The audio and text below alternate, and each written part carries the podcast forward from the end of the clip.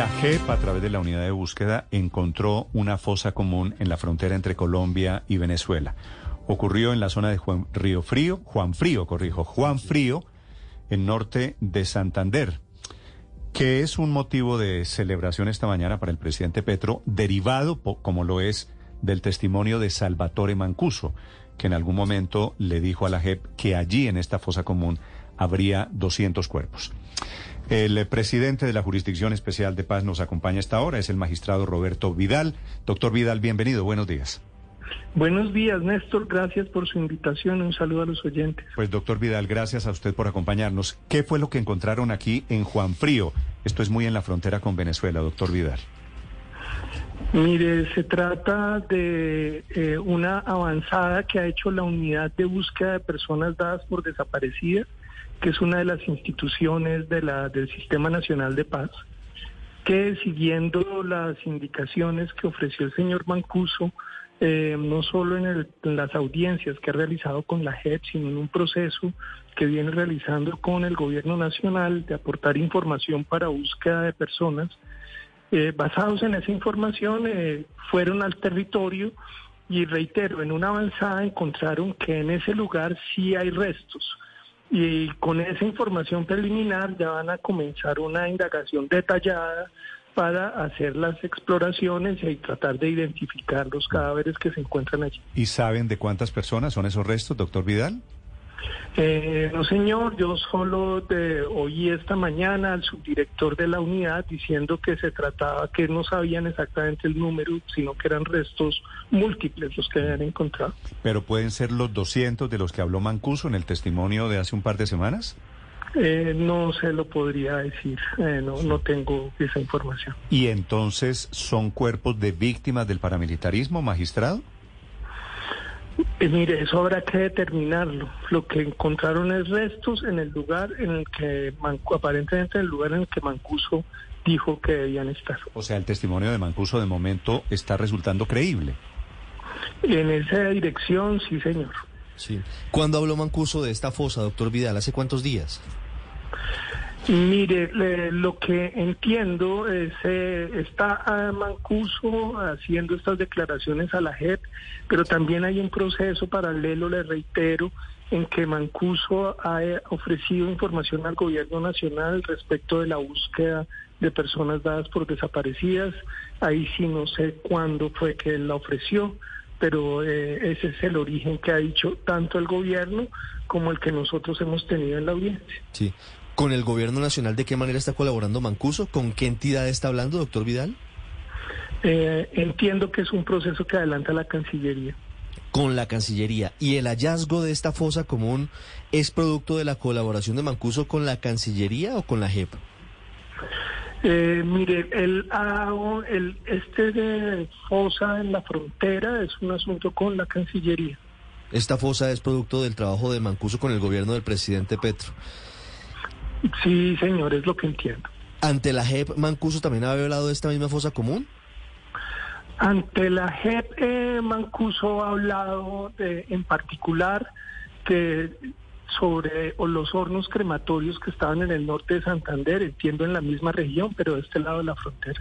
Sí, magistrado, han pasado muchos años desde que desaparecieron estas personas que está buscando la justicia. ¿Qué coordenadas, qué datos les dio Salvatore Mancuso para que ustedes pudieran llegar a ese punto? Mire, ahí no tendría información precisa al respecto. Eh, lo que él ofreció fue las, eh, entiendo que señaló unos predios unas fincas donde se encontraban en particular lo de los hornos crematorios y supongo unas coordenadas respecto a lo que estaba al otro lado de la frontera. Estoy intentando hacer el mapa de, de la colaboración de Mancuso en este caso que es muy importante, doctor Vidal. Usted nos dice que es información que él le entrega a la Cancillería. ¿Cuál es la autoridad judicial que hace el hallazgo y la búsqueda de esos restos? No, no se trata de una autoridad judicial, se trata de una autoridad justamente no judicial, que es la unidad de búsqueda de personas dadas por desaparecidas que hace parte del Sistema Nacional de Paz. Sí, pero es decir, la Cancillería activa a la, a la unidad de personas desaparecidas. Sí, señor. La unidad de personas dadas por desaparecidas tiene la competencia para hacer búsquedas con información que obtienen de muy diversas fuentes. Claro. Eh, ¿Por qué en este caso se busca a la unidad de búsqueda de personas desaparecidas que por supuesto pertenece al, al Sistema Internacional Integral de Verdad, Justicia y Reparación y no se busca a la Fiscalía o no se busca a una autoridad judicial? Eh, no, no lo explicar eh, por qué en este caso tenga esa ruta, pero lo que sí tendría que decirle es que la unidad de búsqueda eh, para ellos es muy usual de buscar acceso a información humanitaria de muy diverso tipo que les permita encontrar las personas desaparecidas. ¿Esa información será judicializada? Eh, yo eh, supongo que sí, señor. Eh, tratándose de autoridades públicas que conocen el tema, tendrá que ser judicializada en algún momento. Sí, magistrado, a lo largo de la historia, lo que han sido las revelaciones de ex jefes paramilitares, hemos visto a investigadores del CTI, incluso a funcionarios de medicina legal, hacer este tipo de procedimientos. ¿Esa unidad de búsqueda para personas desaparecidas tiene las condiciones, tiene la experticia para recuperar los restos de las víctimas de desaparición forzada? Eh, absolutamente sí.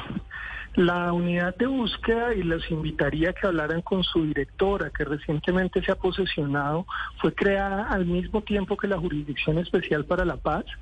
Se caracteriza por ser una, eh, una institución humanitaria, no es judicial, y tiene por misión hallar a lo menos 100.000 personas desaparecidas en Colombia. Y ha sido muy reconocido su trabajo en estos años en la recuperación de personas, en el hallazgo de restos y en la construcción de un sistema para poder buscar a los desaparecidos. ¿Y por qué dejaron por fuera la fiscalía, eh, doctor Vidal? Eh, no sé explicarle en lo que, porque no tiene que ver con gestiones de la jurisdicción. ¿Pudieran haber llamado a la JEP, por ejemplo? Es decir, la Cancillería podría haber pedido a la JEP que, lo hubiera hecho. No, sé, no sé si yo estoy eh, entendiendo mal, pero es normal que el canciller haga o encabece un procedimiento o informe de un procedimiento judicial, que el procedimiento judicial se haga vía Cancillería? Mire, respecto a la normalidad del tema, yo le diría, y esto tendrían que averiguarlo con ellos, que son los competentes y que han, han estado a cargo de esto. Pero lo que le diría de entrada es que no hay nada normal en que la unidad de búsqueda acceda a información humanitaria.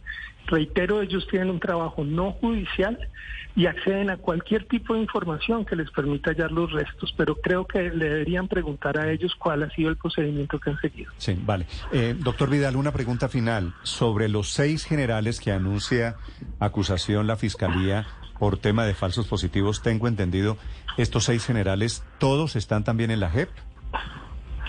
Eh, algunos sí y otros no, pero creo que sirve para explicar que el país tiene un sistema de justicia transicional que incluye a la Fiscalía General de la Nación, a los tribunales de justicia y paz en la justicia ordinaria y a la Jurisdicción Especial para la Paz y que actuamos de manera concurrente. Esa es la razón por la cual el fiscal en buena hora ha adelantado investigación contra estos generales y esa investigación ah, luego será... Eso es lo que quería saber. El hecho de que ellos estén ya respondiendo ante la Jurisdicción Especial de Paz no quiere decir que el fiscal no sea competente para tomar la decisión que tomó.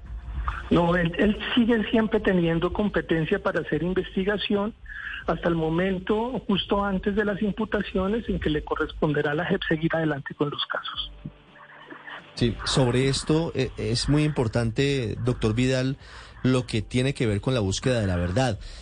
¿Cómo va a apoyar la Corte Penal Internacional a la JEP y a la Fiscalía en esa búsqueda? Porque habrá intercambio de experiencias. La CPI trae unos elementos técnicos a Colombia, pero la JEP también va a aportar su experiencia a, la Corte Penal Internacional.